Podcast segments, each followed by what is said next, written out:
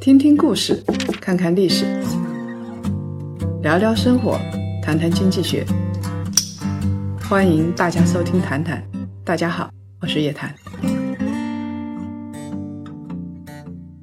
各位檀香，大家周五好，又到了每周五的谈谈时间。叶老师，看这个海南的过程当中，我发现一个很奇怪的现象哦，它现在房地产的成交量下降了一半儿，但是房价还挺坚挺的。您看这是不是一个意向呢？可以给大家来分析分析吗？你想去海南玩吗？想去看一看。想去买房子吗？不想去买房。那我就不跟你说。因为说话也是需要有成本的。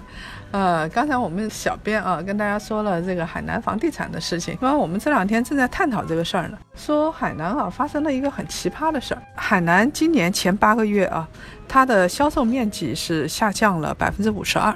你想，一半多了，销售面积原来卖一百万平米，现在卖五十万平米。那而且它的销售额也下降了，下降了百分之五十。按理来说，因为海南我们知道它经济就是靠房地产、靠土地呀，啊，靠那些项目，一个临水湾、清水湾的项目。支撑起了雅居乐，然后也它富力也在那边有项目，像这种项目都是支撑各个房地产公司、支撑地方经济的。结果一看，哎，它的经济增速倒还好，大概百分之五点四这样子。海南的总体 GDP 啊，不要以为一直海南高大上，然后是天涯海角很贵，你到海南去租个凯宾斯基，一晚上两千块钱算便宜的。嗯啊，五六千也是正常的。以为海南人都很富，根本不是那么回事儿。海南呢，它的整体的 GDP 是在全国排名啊，它是四千多亿，五千亿不到。它整体排名全国是倒数第四。能想到吗？就是跟我们想象中二十年前的海南很像，跟现在高大上的海南不像。二十年前海南就是割橡胶，然后吃芒果。所以 GDP 不高，那现在奇怪了，为什么这个 GDP 不高？其实呢，它的人均 GDP 倒还行，大概在五万多人民币人均的 GDP，那在全国排名是第十七位。去年的时候，也就是说海南人比较少，它常住人口比较少，都是东北的候鸟，到冬天就飞到海南去了。那你要真算当地的人均 GDP。还可以，也没有我们想象的那么高。那海南物价那么高，海南房价那么高，其实是被外地人炒起来的。那有一个很奇怪的点，就在于说，以前我们在看房价的时候，觉得如果房价的这个成交量下降这么多的话，那么它的价格应该也会有相应的变化。但是好像我在找数据的时候，发现它的房价下落的其实并不明显。叶老师，您看这是为什么呢？那你看这个它的面积啊，销售面积下降了百分之五十二，但是呢，它的售价是销售总额是下降了百分之五十，也就是说，你从每平方米来看的话，它的房价并没有下跌，嗯。啊，反而还会略有上涨。那我查了一下三亚的房价啊，我当时查的三亚房价的时候，大概跟去年相比啊，确实有下降。大概相差了百分之十左右，三亚、海口都这样。整个海南岛从南到北，它的房价是南面最高。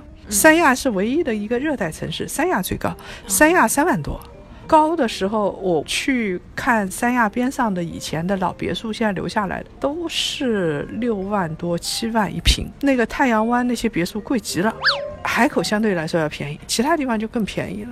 三亚，然后跑到陵水那清水湾，其实就在陵水县。那陵水那个地方相对来说贵一点，两万多块钱一平米。海口也只有两万，它是省会，那只有两万多块钱一平米。其他的什么保亭啊这些地方，大概也就一万多块钱一平米，最便宜的是七八千块钱一平米。它各个地方房价呃相差好多的。现在来看的话，房价它维持了稳定。按理来说，你销量下降一半，房地产就崩盘了。它现在是一只无形的手托着，它的二手房成交量是很少。也就是说，原来买了房子的，你现在这个房价下跌，他们也都有钱，也不缺这点现金流，也不卖，就这么捂着。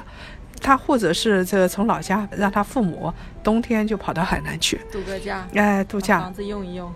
一方面是不卖，另外一方面呢，就是现在卖的话啊，确实也已经打折了，像。三亚凤凰岛那些房子，我看到新闻上有说是打折，还是打得蛮厉害的。他准备出手的话，这个是一手房市场。那总体来说呢，还是保持稳定。这个稳定不是说市场稳定。而是说有一只无形的手拖着这个海南的房地产。如果是海南房价同比不是跌百分之十，而是跌百分之五十，那海南经济就崩了。海南以前都是靠房地产，我们中国唯一经历过房地产泡沫的就是海南。一个是一九八八年那个时候，之前的时候，你还记得一本电视剧叫《我爱我家》？嗯，里边有一个贾志兴，他后来为了赚钱，然后去开公司，那个公司就开在海南，当时有十万人。这个是毛估估的了，恐怕比十万人更多下海南。那个时候，全国绝大多数的房地产公司都设在海南。中国唯一的一家倒闭的银行——海南发展银行，就是因为海南有太多的坏账，所以当时国务院还是朱镕基总理时代下决心把那个东西给关闭掉的，把破产给破掉的。后来我们知道，像什么万通四君子啊，做房地产那一波，最早起来那一波，基本上都跟海南或多或少有点渊源。易小迪呀、王石啊，那些潘石屹啊，他们基本上都在海南待过。比较幸运的这一波还死里逃生的是，后来又回到北京去，但是他们还是在继续开发房地产。这是第一波这个房地产倒闭，当时的倒闭就跟西方一样，是非常的剧烈的。就是房地产大规模上升，N 多几万家房地产公司集中在海南，政策一来，一夜之间这些公司就像人间蒸发了一样，嗯，然后就开始有坏账，就开始弄这些东西。到现在这一次啊，跟以前倒是不一样了。现在这一次，你发现数据你也看到很奇怪，你发现房价没有大跌，没有下去，就证明他不想走以前的老路了。如果说下去的话，那有很多公司会破产，很多企业会破产，他也不愿意有这样的情况发生，他要把存量的这部分通过时间慢慢的消化掉。现在海南从二零一八年当时的政策就出台了，我觉得以后海南啊是不能是房地产的大规模的投资地，现在已经看得很清楚了。你想，二零一八年的时候，当时这个恒大海花岛在海南，对不对？田岛。人工岛，但这都是海南当时的重点工程。现在这个填岛的这种人工工程全部破坏红树林，那么不允许做了。那你像五指山那个地方，你除了海南本地人本地户口，你是不允许在五指山那边买房子的。那要不然它的森林啊，这些稀有的林木都给破坏掉了。你想海南什么稀有林木了？我们现在看看，我现在都海南看不到。以前是红木，我们说海南红木好，对不对？海南的红木是什么呢？黄花梨，那都很贵啊。现在海南当然还种了一批原始的，好像基本上都没有了。海南现在我是觉得它跟雄安很像，作为一个重要的商品房的投资地，海南肯定应该是去除出你的资产池，它不适合了。就是它以后的这个商品房啊这一块量会越来越少，控制会越来越严。现在是降百分之五十，在将来的话，逐渐逐渐消化掉，它有可能新的增量就很少了，就几乎没有，就满足本岛和旅游者的就行了，其他它就不要了。你能够看到了，海南的经济跟以前发生了很大的变化，房地产这么下去，其实我认为海南很痛苦了，它处于阵痛期。呃，以前日子太好过了，服务又只要做半年就行了，到了春天以后，东北的老人就走了，对吧？他日子还是挺好过，但是现在呢，确实有问题。你想，我们刚才说到海南去旅游，我就劝你啊，除非事先订好了啊，要不然我劝你不要去，死贵的。他一张机票两万块钱买得起吗？大部分人还是肉会颤的。住的那个宾馆也贵啊，服务的话，你跟东南亚比一比，也没有好到哪里去。其实我也是希望海南好的，但是咱们这个实话实说，它确实经过一个阵痛期。以前在三亚、在博鳌，你开博鳌论坛那么多人过去，那就有很多人要服务，他就要有高端宾馆，对吧？看起来挺高大上的，符合热带的风味儿。然后呢，有人给你服务，哎，你觉得这个海南旅游做的不错。但是海南的总体的服务业做的不是太好。我经常那个跟海南的朋友说啊，我说我就比较一件事情，你海南啊，看个病啊，我要跑到。到乐从去，因为海南人家都是长居了嘛，一留就留半年。我要看病的话，我就很麻烦。你海南不是这个旅游岛、医疗岛、自贸岛嘛，对不对？这种东西都应该有。我去清迈的时候，那我印象很深，人家房子是没你好，但是人家的服务业街头巷尾整个都是。我这次到海口去，我就没有看到这样的服务业，就觉得人少了，然后做服务的人少了。我想要去按个脚，或者是想要去吃个东西，我只能在五星级宾馆里头。我多小气啊！五星级宾馆太贵了，对吧？啊，吃个饭，海南你很明确的就是说它的服务业配套还不够完善，而且价格太贵。你如果把人民币折合成泰铢，你去比一比的话，你会发现比人家贵个三分之一到四分之一。对吧？然后呢，人家进来还不太方便。虽然有这个将近六十个国家是免签的到海南，因为海南是作为自贸岛的话，跟济州岛一样嘛。老外过来我就给你免签嘛，落地签嘛，啊，这个是很方便的。但是济州岛老外可以买房子啊，海南可以吗？像泰国那边私营的那些医院，我就有五百家。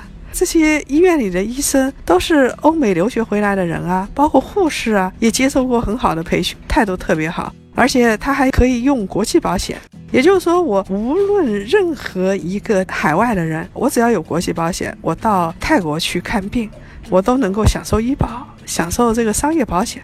那对于很多人来说，真的是很重要啊。所以每年大概三百万人不到，欧美的老人啊，就待在泰国，他就不走了。而且泰国给的是长期签证，你可以在我这儿待十年，然后出去几天，马上就回来，我再给你十年。哦，哎，你就相当于在泰国养老了。我如果身体比较好的话，那我街头街角找一泰式按摩，对吧？我去按摩过，这还是很舒服的。这就看得出来，海南它现在房地产下来之后，也不能靠房地产了，它只能壮士断腕了。那它得靠什么？它现在第三产业，第三产业拉动 GDP 百分之六十以上，所以它靠第三产业的话，它跟泰国这些地方比还有很远的距离。真的值得好好努力。它还有第二产业，海南这么大一岛，大三万多平方公里，几个北京吧。它如果是没有高端制造，没有高端的第二产业，当地的就业就光是靠吃喝玩乐啊，这些也是发展不起来的。所以它必须要有高端的制造业，高端的第二产业。你比如到二零三零年，海南就是整个环岛全都是充电桩。就是它是不允许你卖燃油车了，全都是电动车，这是在国内是独一份的。包括我们知道卫星的发射基地，除了西昌之外，还有文昌嘛，那就在海南嘛，就是出著名的文昌鸡的地方。呃，除此之外的话。如果说海南异域色彩很强，就是说到天涯海角，说到黎族，对不对？头戴斗笠这种异域色彩，其实，在现在海南啊，不太看得到了。它其实已经被工业文明同化掉了。所以，叶老师，其实您是不太建议现在我们大家再去海南买房、再去投资的，是吗？你如果是钱挺多的，然后呢，想要在那边买个度假房，你去买，我支持。一般的人，我不太建议他到海南去买房子。是的，我们聊到现在，结论也比较明确了。其实我们也分析了整个海南的这个成交量和房价的这个变化，希望给我们的要去海南买房投资的檀香一些建议。那本期谈谈到这里就结束了，我们下一期再见，檀香们再见。